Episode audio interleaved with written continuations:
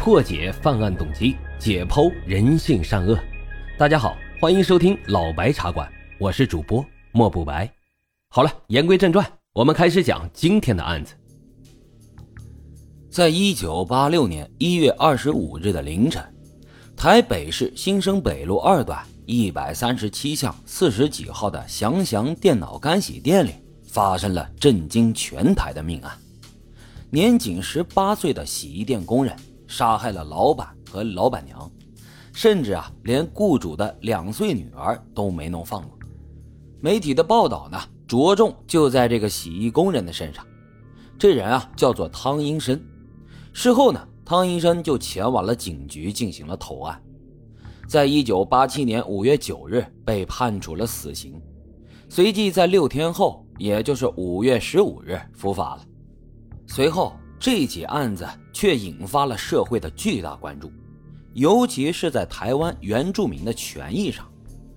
汤医生的事件整个时间线呢是这样子的：本来他就是一个开朗的原住民青年，但是因为某些事情，就读嘉义师专的时候却办理了休学，后来一生气跑到台北赚钱打工，但是短短的九天他就变成了杀人犯。所以我觉得，就他的生命历程来说，有两件事很值得我们仔细去研究。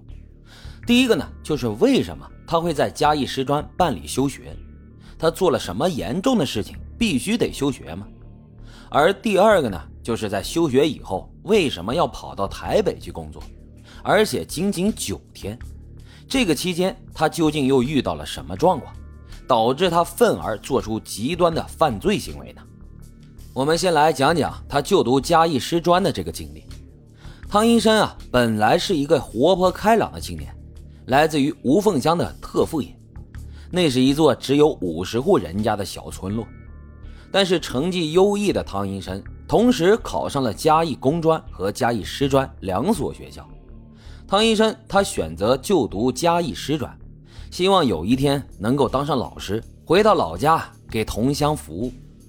但是大家有所不知啊，那个时候嘉义师专是由军训教官在主导的教育训练，虽然课程呢是在学习如何当老师，但强制住宿的生活气氛却像是在读军校。不过成绩优异的唐医生体育好，同时呢又是英文社的社长。但是当他念到四年级的时候，家里人却突然接到了学校的通知，说汤医生被校方留校查看了。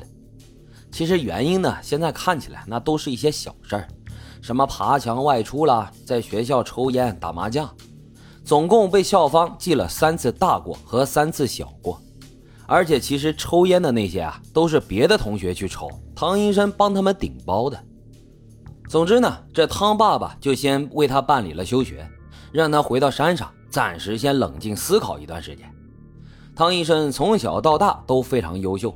会写诗，会唱歌，学业也不错，而且得过很多的运动奖牌，所以在嘉义师专的这个挫折，他心里就感到非常内疚。回到家乡的时候，他在报纸上看到了一个招聘广告，上面写道：“新开木中西餐厅，急招服务员，男女各三十名，免经验，供吃住，薪水一万五，小费多，学历不限，环境单纯，工作简单轻松。”随时可以直接来上班。这汤医生一看，妈，这感觉也太棒了吧！不限工作经验，不限学历，而且薪水还高。他就在桌上留下了一封信，署名“不孝子汤医生”，告诉爸爸妈妈呢，说他自己要去台北闯荡了。于是他就搭上了大客车，来到了台北，循着报纸小广告上面的地址前去应聘。但涉世未深的汤医生啊，却没有想到，这根本就不是什么西餐厅在招人，而是黑心的求职介绍所。这个介绍所的负责人呢，跟汤医生收了三千五百块钱，然后骗他说这西餐厅还没开呢，所以我暂时啊，先帮你安排到祥祥洗衣店。其实从头到尾啊，这个西餐厅都不存在，但是汤医生身上只有一千五百块钱，那负责人就跟他说没关系啊。剩下的这个洗衣店会帮你垫付的。随后呢，洗衣店的彭老板就过来把剩下的两千元给垫付了，然后跟汤医生说：“你现在欠我两千块钱，我要扣押你的身份证，而且呢，也写了一张借据给他。可是这个彭老板其实是个不断压榨劳工的那种人。那个时候，台湾的劳动基本法也没有落实。汤医生进去洗衣店以后，从早上九点一直要干到深夜两点，每天都是这样。而且那个时候，因为快过年了，工作量非常大，这种生活。再怎么能吃苦的年轻人，那也是无法忍受啊！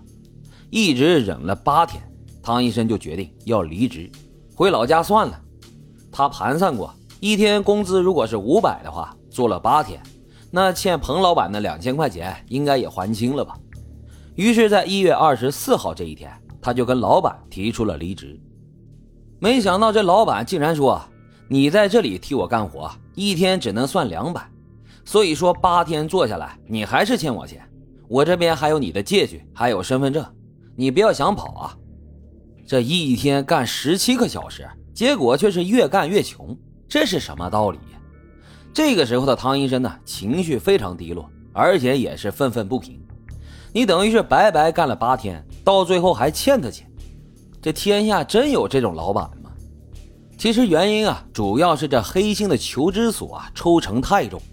加上彭老板的苛刻，才导致了惨案的发生。在一月二十五号喝完酒之后，唐医生啊就先睡觉了。没想到老板在半夜的时候把他直接就摇醒了，要他继续加班。这个时候，俩人就发生了剧烈的冲突。老板指着他是破口大骂，什么能骂的不能骂的全骂了。我跟大伙讲，这原住民啊其实是很介意人家骂他的。